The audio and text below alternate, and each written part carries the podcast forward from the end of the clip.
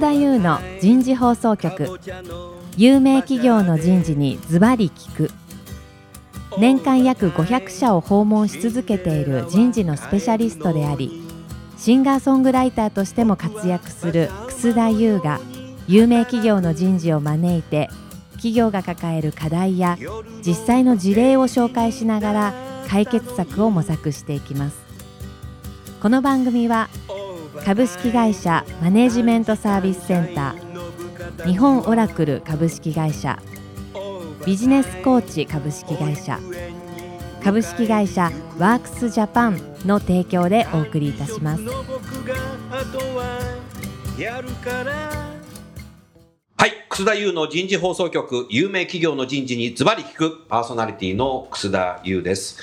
今日も東京港区にあるプロフューチャーの23階のフロアから番組をお送りいたします。テーマを4回目になりますけど一連のテーマが Ready Now 女性リーダー輩出の加速化で今日は最終回。女性リーダーが生み出すイノベーションになります、えー早速ですがゲストの方をご紹介いたしましょう。沖電機工業株式会社執行役員人事部長の堀口明子さんです。堀口さんどうぞよろしくお願いいたします。よろしくお願いいたします。はい。日本 IBM 株式会社人事リクルートメント部長の花田直美さんです。花さんどうぞよろしくお願いいたしますよ。ろしくお願いいたします。最後にスポンサーを務めていただいています株式会社マネジメントサービスセンターシニアバイスプレゼントの伊藤智子さんです。伊藤さんどうぞよろしくお願いいたします。よろしくお願いいたします。はい。じゃあ最終回になりますけども、女性リーダーが生み出すイノベーションになります。まあ、ダイバーシティは経営戦略の一つという形でですね、第1回目からずっと話をしてきましたけども、まあ、そうですね、伊藤さん、はい。少しこの辺、まず最初に解説をしていただいてから、お二方に聞きたいなと思いますけど、い、かがですか？はい。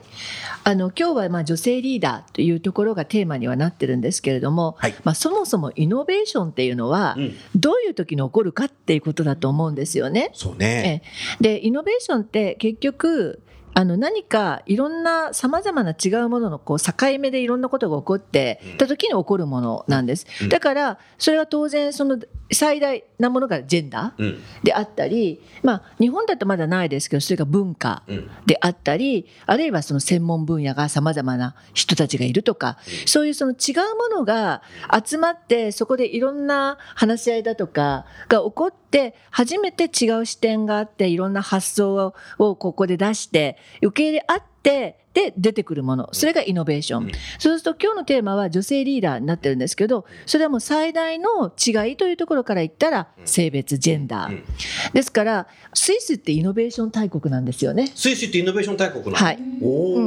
あのスイスってまず言葉も何カ国語も喋るらしいんですよ。ああ、そうだうね。んうん、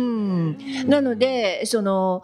そういう意味ではディスカッションするって言った時に時に英語を話す人もいればあそこは多分フランス語圏もあるしドイツ語圏もあるしっていう形ですし住んでる場所によっては学校の教育の場あれも全然違う。だからものすごくイノベーション大国って言われてるのはそういう理由からなんです。なるほど。うんなのでここで言ってる女性リーダーが生み出すって言っているのは、そのイノベーションを生み出すっていうのは違いからなので、まあ、そういう意味で今日は、まあ、たまたま女性の話になってるっていうふうに考えていただければと思います。ありがとうございます。伊藤さんの話を聞いててね、僕はあの1990年代にイノベーションの本を書いたシュンペーターの本をね、何回も読んだんですよ。何冊か読んでるんですけど、その中でやっぱイノベーションっていうのは新結合だ。そうそうっていうふうにねそうです。理論的にあるじゃないですか、新結合っていうのは違うものと違うものが結合するとイノベーションが起きるっていう、まあ、そういう中でね今の話の通りですけどこれがだからジェンダー的に言えば男性と女性の意見が新結合すれば新しいイノベーションが起きるっていう。そもそもそこなんですよね。さすがシュンペーターだなと思いましたけど、まあですからやっぱりもう多分その通りなんですよ、ですからねこういう変化していかなきゃならない時代に男性だけで本当にやっていく会社にするんですかっていうことと、新結合してねイノベーションを起こし会社にしていくんですかっていうのが多分、えー必要になってきてるのかなというふうにえー思いますね。IBM さんなんかもね当たり前に多分そういう形でイノベーション起こしてきてるのかなというふうに思いましたけどいかがですか？はい、ちょっと宣伝にはなってしまいますが、宣伝しましょう。私どものあのまあ最近の一番のあのイノベーションは、あのワトソン。ワトソンね。すごいね。はい、あの今ワトソン本当にお客様からも本当に引く手あまたで、あの全然こう対応が追いつかないような状態にはなっているんですけれども、やはりあれもまあ開発チームを私見たことはないんですけれども、まあ想像するにはおそらくあの年代それからもうジェンダーに関わらずいろんな国籍の人がこう集まって、でもけんけんがくがくして、で作ってきた API だって間違いないと思ってます。はい。ワトソンってねすごいのはね1秒間に文字を8億文字読むんだって。と叶わないですよね。うかなわないね。本当に。1秒間に僕8文字しか読めないもん8文字も読めないね。だからやっぱそういうのはやはりダイバーシティあのインクルージョンで多分やっていくっていうね IBM さんの事例にもな,、ね、なりますね。なりますよね。だからそういうそういう時代ですよね多分ね。うん。ありがとうございます。堀内さん今のね伊藤さんの話または花さんの話を聞いていて沖電機さんではいかがですか？そうですね。まだまだこれからまあ生み出していかなきゃいけないっていう風な部分で当社はまあ取り組んでいるっていうようなまあ形になるんですけれども、まずその女性ということでまあ第一歩としてはやはり今までそのまあ男性が中心でいろいろビジネスを考え、ビジネスを作り、まあいわゆる会社を動かすというような形だったところに、これまで男性が持ってるそのあうんの呼吸でやってきたような部分に対して、その女性は女性のまあ特質というところもありますから、それを生かした形で、そのブレイクスルーを持ってこれるというような形で、まあ、先ほどの俊平太のように新結合をやることによって、やっぱり新しい価値っていうのが生まれてくるというふうな形になるのかなっていうところはあると思います。うん、そうですよね、ありがとうございます。女性のやっぱり強みっていうのを生かすってことが重要だと思うんですけども、うね堀口さん、ええ自分女性で私の強みっていうのを何かこう、会社の中貢献できてますかそれとまた営業の本部長も女性ですけども、えー彼女になってから何か随分生かしてきてるなっていうのは何かエピソードありますか例えばいろいろなことを発言したりはい意見を言うという時に、この間までちょっと流行ってた言葉で忖度っていうのございましたよね。忖度ね。うん。でその忖度しないわけじゃないんですけども、うん。忖度の仕方うん。あとやはりその忖度すべきかどうかを考える時の、うんその考える基準っていうんでしょうかね、うんそのところがうんちょっと男性と違うのかなっていうところは、違う。ええ、うん。あのちょっと厳しい言い方かもしれないですならぬものはならぬみたいな部分がうん。あるとやっぱり女性は傾向としてはですねまあ自分というふうな形ですけども、うんやっぱり言わないではいられないようなちょっと衝動に駆られてしまうようなところもあるのかなと、んだからそういうことをやはり生かしてそのいろいろなものを変えていこう改革しようというような時はこういう視点とか意見っていうのは新しい価値というかより良くというふうな形の部分で少しスピード感が出るのかなとかうん。っていうところはあるかなっていうこととやはり昔言われたように女は愛嬌っていうのがありましたよね。うん。まあこれは私のタイプかもしれないですけれどもいえいえ。うん。ニコッと笑いながらちょっとうん。厳しいことを言ってみたりみたいなところもど。含めてですね。そういうことね。え相手がまあ要は感情的にこう受け取りやすいような形でいろいろなものを伝えていったり行動をしたりっていうようなところはやはり女性というふうな形でそのイノベーションを生み出すところにこう価値になるっていうところが多少はあるんじゃないかなと、まあ、みんなが賛同してくれるかどうかっていうのはありますけれども。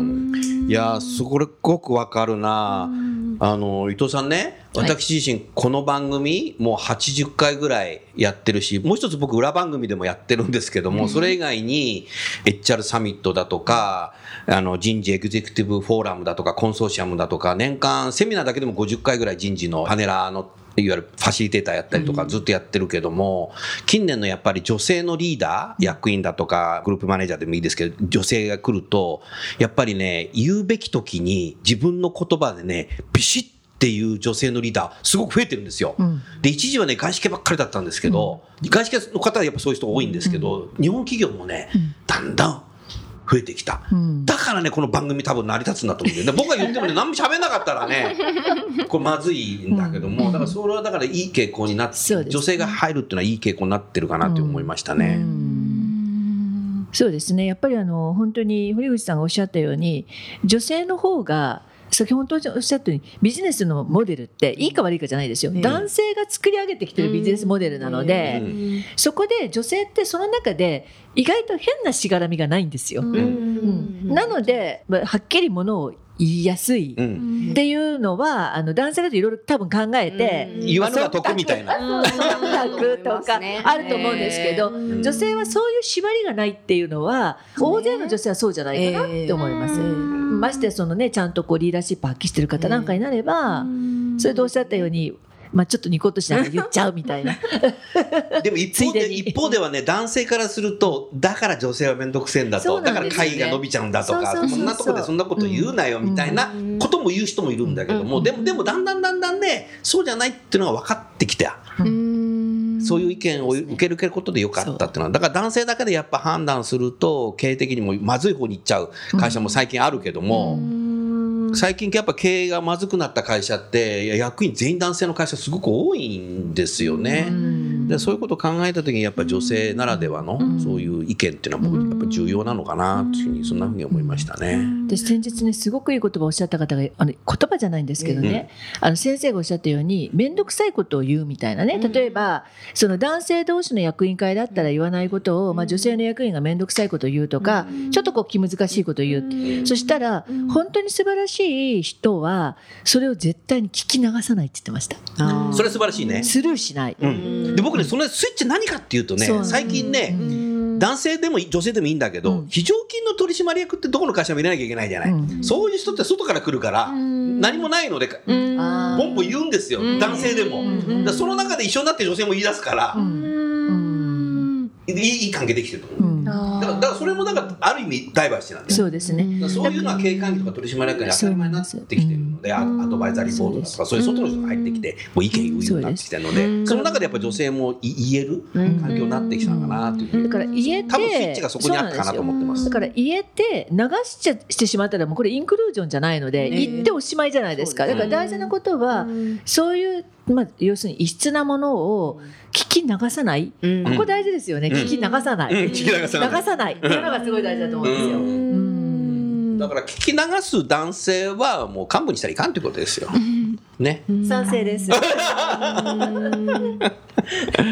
うん。花さん今理論の話聞いてていかがですか？今のお話の続きなんですけど、うんやはりそのやっぱりこう問題意識をこう常に持ってらっしゃる方だと、うんやっぱりそこにこうわっとこう飛びついていくと思うんですよね問。題意識持ってる方にはそういうことを飛びつく。うんやっぱりもっと聞かせてくれとかね。ねえそれ面白いな、そのアイデアちょうだいよっていうところでどんどんこう広がるそのアイデアちょうだいよってそういう上司になりたい。いやでも多分、今やっぱりこれだけその変化の時代で部下の時代で、うんやっぱりこう新しいことをどんどん開いていかなきゃいけないから今もうマインドが皆さんやっぱりなんかこう面白いことあると、何何それっていうところに来てると思うんですよね。うんですからその伊藤さんがおっしゃったそのスルーっていうか、うんなんかそこもちゃんとなんかこう例えばじゃあそのスルーする人がいたとしたらば、うん。ちょっとみんな聞いてみようよっていうような感じでみんなをそっちにこう向けてしまうとか、でやっぱりそのせっかくのそのキラキラしたアイデアは、みんなで共有してもっとその議論を深めようとかっていう方向に誰かがこう持っていくようなそのファシリテーションこう、うん。イノベーションファシリテーターみたいな,、なんかそういうイノベーションファシリテーター。みたいなのをこう会議にこう一人命名して、うん。なんか面白い意見あったらちょっと小さい子の人も拾ってあげようよみたいな、そういうお互いに認識しておくと、うん。なんかすごく多分いろんな議論がディープになるんだろうなと思います。うんおっしゃる通りだね。だから面白いことを言えるカルチャーの会社で働きたいよね。多分ね、こういうこと言うこの会議で言っちゃいけないんだよね。って思ってたら会議終わりみたいな。そういうの嫌だね、うん、イノベイノベーティブなファシリテーター。僕目指そ もうもうされてますよういね。やいやいや そうですか。なるほどね、うん、ありがとうございます。いやでもその今のお話でもう一つ思うのはそのさっき変化を起こさなきゃいけないって話があったじゃないですか、基本的にでも今までのやり方が是是というか是じゃないけど変えなきゃいけないと思ってても本来チェンジってみんなまあ、嫌っていうかなかなか受け入れにくいっていうのが、そもそもやっぱり心地よいわけじゃないですよね。そうなんですよ、うん。やっぱりね人間のネイチャーなんです変わりたくないっていうのもあるからね変わりたくないっていうのがそもそもネイチャーなんで、うん。うんそうそう姉ちゃんなんだよね。だからそういう意味でねそのイノベーションのファシリテーションができるとか、それから先ほど先生がおっしゃったねそういうことができない人はそのもう幹部になっちゃいけないっておっしゃったのはまさしくその通りで、でも今のリーダーシップって変化を起こせないんだったらリーダーじゃないってことを言い切ってしまう方もいるぐらいですから。ただ逆になんか私はあの今のお話聞くと、そう決めちゃうのも良くないのかなと、うん。そう決めちゃうといけない？いろんな人がいるっていうことがやっぱり生み出せるってことじゃないですか。そうですそうですだからみんながみんな変化を起こすっていう形で例えば同じ方向の動き方をする人たちになっちゃうのもなんか起こしにくいのかなと。だから例えばそこにファシリテートしてもなかなか例えばついてこない人が出てきたり、でその人はじゃあ、なんでついてこないのかっていうことを逆に、またみみんなが逆に考え出すことっていうか、そのすごいイノベーションとか、まあ、その変革の時に試行錯誤っていうのを効率的にこうやることが、まあ、生み出すプロセスというか、まあ、そういうふうなのが重要だっていう話をこの間お伺いしたことがあってだからそういうこういろんな考え方まあ、発言行動も含めてでそういうのをみんながこう刺激っていうか影響し合いながら試行錯誤してっていうことでのこう最終的な今度会ということでイノベーションが生まれるって形かなと。うん。これね今聞いててジェンダーのところではないんですけども最近日本企業でね、まあ、大企業製造業ですけどもグローバルなテレカンに例えば HR だけでも順番にねアサイメントして1週間ぐらい前に必ずこの次のね1週間後のこの HR のグローバルなテレカンにあなたは出てくださいと。その1時間出る中でこれ男性もそうですよ女性でも。何か質問するなり意見を必ず言ってくださいと。それが言わなかったらもう次からアサイメントしませんからねっていう形でやってる会社がある。これはね霞が関の会社なんですよ。そしたら昨日ねたまたまね違う会社に僕大手町の会社に聞いたら大手町の会社もそれやってる。そういう形の中でね、ややっぱり言っちゃいけない文化とか、会社って結構あるじゃないですか、そういう会社もそういうグローバルのテレカン出すと、もう結構海外の人すごいバンバン言うじゃない。そういうか中に入れて、ただ入れるだけだと、なんか議事録取ってるだけになっちゃうので、日本人は。そういうところでこう言えるカルチャーをね、今人事だけでもね、作ってる。でやっぱでもそういうこともやっていかないといけないんだろうね。うん。自分の思い思った時に言える文化っていうのはやっぱ作らないといけないね。そうですね。堀口さん、せっかくですから IBM さんに何か聞きたいことございますか？そうですね。今の状況を作り上げていくっていう中で何がキーになるのかっていうか一言でなんていうのは難しいのかもしれないんですけども例えば活動をずっと継続してきたっていうことによって今のこれだけのこの女性のリーダーを輩出できるように、まあ当然なってるとは思うんですけども続けていくっていうことも簡単ではないとは思うんですよね。そういう時にその、まあ、花さんの会社では本当にどういうところをまあ大事にしてっていうか取り組んでこられたことが今につながっているのかっていうようなことはぜひまあ私どもの会社は今スタートしたばっかりでこれからまあいろんなことも起こったりとかっていうのもありあともしかしたらその今この方法とかやり方っていうのはある時期までいいと思うんですけどまた変えていかなきゃいけないとかっていうような節目とか次のこうステップアップっていうところもあるかもしれないんですけどそのこう、まあ、継続して目指す姿を作る時にどういうことを大事にしてやってったらいいのかっていうもしアドバイス頂戴できればなと思うんですけど。はい、あのたまたまアメリカの会社で、まあ、少しだけあの進んでいるというだけででしてね、あのダイバーシティの旅っていうのはもう永遠だというふうに思っています。旅はええ。永遠。ええ。で昨年ですねあのたまたま会長のジニロメッティが来た時にすごくいい言葉を言っていて「グロースカンフォート do not coexist」うん。つまり成長とカンフタブルな快適なものは絶対にこう一緒に相入れない、うん。つまり成長したいのであればカンフタブルゾーンから抜け出なければ絶対に成長はない、なるほど。これをあのバーンと言った時にこれは別にあの女性ということではなくて全社員に対して言ったんですけれども、これは面白いな。やっぱりこういう考え方っていうすごいメッセージを発信するね。すごい。トップですね。はい本当に。トップのその一言のメッセージ力っていうのはこれ IBM すごいなっていうふうに。どうういう勉強してんだろうね。素晴らしいね。はい。うんこれやはりかなりみんなに心にあの社員の心に響いてると思います。はい。もう番組をお聞きの方もみんな感動しちゃいましたよきっと。本当にそう思いますね。うんそれで今度逆に、まあ、ジェンダーっていうか、まあはいダイバーシティっていうところから言った時にもう一つ私もお話聞いて確かにと思ったのは、はい女性だけじゃなくてこうマイノリティって呼ばれている人たちっていうのは、うんやっぱりずっとちょっとこういう言い方がいいかどうかがやっぱり抑圧されてるっていうかこう押さえつけられてるわけですよね。うん。あの本人がそう思ってるかどうかは別にしても、でもそういう方たちって本当にそれ解放された時に出すパワーはすごいって話もされてました。要するにほらそれこそ我慢していたり、こうするなああするなっていうふうに言われている人が解放された瞬間に溜まってたエネルギーが一気に噴出する、だからそういう時に出てくるチェンジとか、イノベーションは大きいっていうのもあると思います。だからジェンダーだけでいけばあの先生もおっしゃったみたいに女性の人類は半分は女性なんで、地球のね。地球はごめんなさい地球のそうです、うん。おっしゃる通りだね。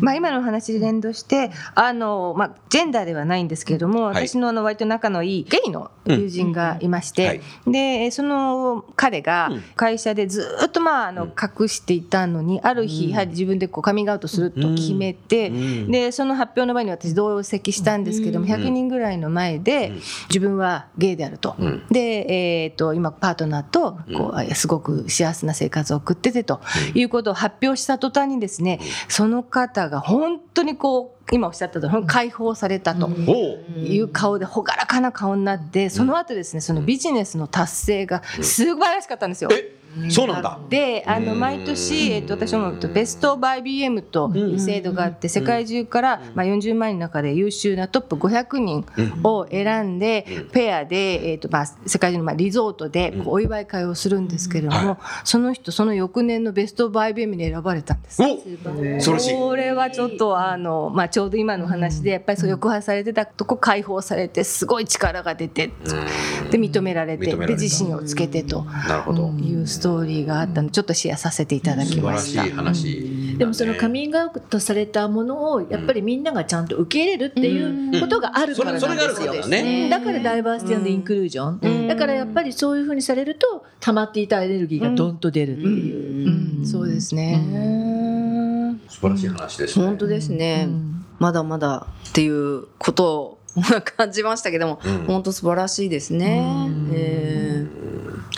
まあでもそういうカルチャーにやっぱりしていくというのはトップのメッセージも重要だけどももう一つやっぱり人事がそこでどういった形でね手を差し伸べていろんなことを施策をやったり諦めずにやり続けるかっていうことともう男性の管理職の意識も変わってもらうし女性本人の意識も変わってもらうということで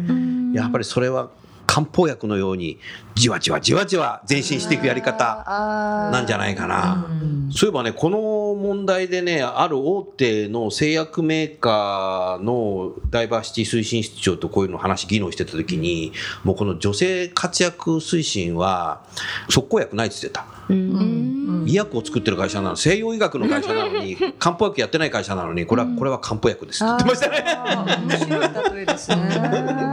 うん、だからやっぱ飲み続ける、やり続けるっていうのはやっぱ重要なんですよね。一夜にしてできないよ、これ。できないですよ。でもね考えてみればそれぞれの企業の創業時、どんな事業をやろうかとか、これがダメだから売却して新しい事業をやろうとかっつって事業をスタートアップインキュベーションからスタートアップして、当たり前なねワールドワールドの会社にしていくにもいろんな葛藤があってさ途中で諦めないでいかにやるかっていうことを、やっぱ考えてると思うんですよ。それはものづくりの人たちも諦めないで作り続けていくと、失敗もするかもしれないけど、で営業だっていかに売るかってことを多分考えているのでね。やっぱり人事はいかにこういうことをやるかってことをうん。やっていかなきゃダメだろうね。ともするとうちの会社がそんなの無理だからとかカルチャーじゃないからとかっていう人いるけど、多分カルチャーってトップのメッセージと人事から変えられるんじゃないかなって、やっぱそこを信じていくことってやっぱ重要。だよね。だからうちのカルチャーは違うっていうことを言う人事は、そもそも人事外れてもらわないと僕いけないんじゃないかなっていう。最近ね、あの、ダイレクトに言いに行ってます。うん さあ、じゃあ一連のですね、4回にわたってお送りしたあテーマの中で伊藤さん最後にですね締めていただきたいなというふうにそんなふうに思います。うん今でも最後に先生がおっしゃったねやっぱり中から言えることは一番最初のテーマで話したやっぱりまず経営のコミット、ええうん、そうね。もうこれは絶対だなっていうことを改めて思いました。改めてねう。んそれとだね。何かその辺のところもう一回お話ししていただける時間があれば。あうん。そういえばあのちょっと思い出したんですけれども、はい。あの先だってアメリカの人種差別的な、あの発言が、あの出た事件があったと思うんですけれども、ね。それを受けてですね、あの私どもの先ほどからずっと出ているあのジニ・ロメッティ会長がですね、この動きは絶対に会社としては受け入れられない。うん。ということを明言しまして、よって大統領の戦略政策評議会委員会に入っていて、これを、ね、解散に同意をし、えー我々はこういった動きには、えー絶対に同意してはいけないというメッセージをですね、社員全員にその翌日にですね、E メールで、社員って何人いるんだ？社員えー37万人 すごい。全員に送ってくれた花田さんそれ見てどう思った？いや、しびれましたね。やっぱりその、こういった差別的思想に基づいた行動は受け入れられないというのが、ガーンと大きなメッセージが入ってきまして、いや、やっぱり本当にこの会社はダイバーシティを大事にしている会社だし、それによってやっぱりこの100年続いてきた、そういったことがあるんだなというのをしみじみあの感じた次第です。素敵な話だね。ねなんか今の原田さんの話聞いて、ね僕もしびれちゃった。本当ですよね。本当にそのタイムリーに自分の考えを率直に伝えたい従業員ということで全員に対してそのいわゆる変なんです公平にじゃないんですけど、で直接伝えたいからメールで一人一人に届くような手段を使われてってことですよね。うん素晴らしいな。素晴らしいですね。素晴らしいですええはい。じゃあ、そろそろ時間になりました。今日の番組、4回にわたって番組を聞いてらっしゃる方は多分ですね、まあ、いつかは IBM さんのようなカルチャーにしたいなって思ってですね、花さんの話を一生懸命聞いてらっしゃってる方もいらっしゃるし、近年こういうね、女性活躍ダイバーシティを取り組んでいる企業さんもたくさんまだ日本にはありますけども、あ、これは、いわゆるその堀口さんの会社とまだまだうち一緒だから少し安心したかもしれないけども、でもやっぱり漢方薬的に目指していこうということでですね、改めてですね、頑張ろうという意欲が湧いてくれればいいかなと思います。それから一部ですね、やはり大学の学生さんもこれ聞き始めてるっていうのがありますので、あこれやっぱ IBM 受けなきゃダメだなと思ってる方も 学生はいらっしゃるだろうけども、あ意外と置き電気いいじゃんっていうふうに思った方も いらっしゃる。それ多分女性の方も多分聞き始めてるので、まあそういう形でですね、いい番組が今回できたかなっていう、そんなふうにえー思います。それでは4回にわたり出演していただきましたゲストの方をご紹介して本番組は終わりたいと思います。沖電気工業の堀口さん、日本 IBM の花田さん、マネジメントサービスセンターの伊藤さん、え4回にわたりどうもありがとうございました。ありがとうございありがとうございました。えー皆さん、こんにちは。パーソナリティの楠田優です。えー先週来ずっとですね、えー私の10月28日のコンサートのお知らせをしてきましたが、メンバーの一人のですね、疾患により出演ができなくなりましたので、コンサートを中止することになりました。つきましては、前売り券をお持ちの方は、払い戻しを現在行っています。えー期間は11月4日夜の23時までにローソンまたはミニストップ店舗で実施をしておりますので払い戻しの方はそちらにてお願いいたします。どうぞよろしくお願いいたします。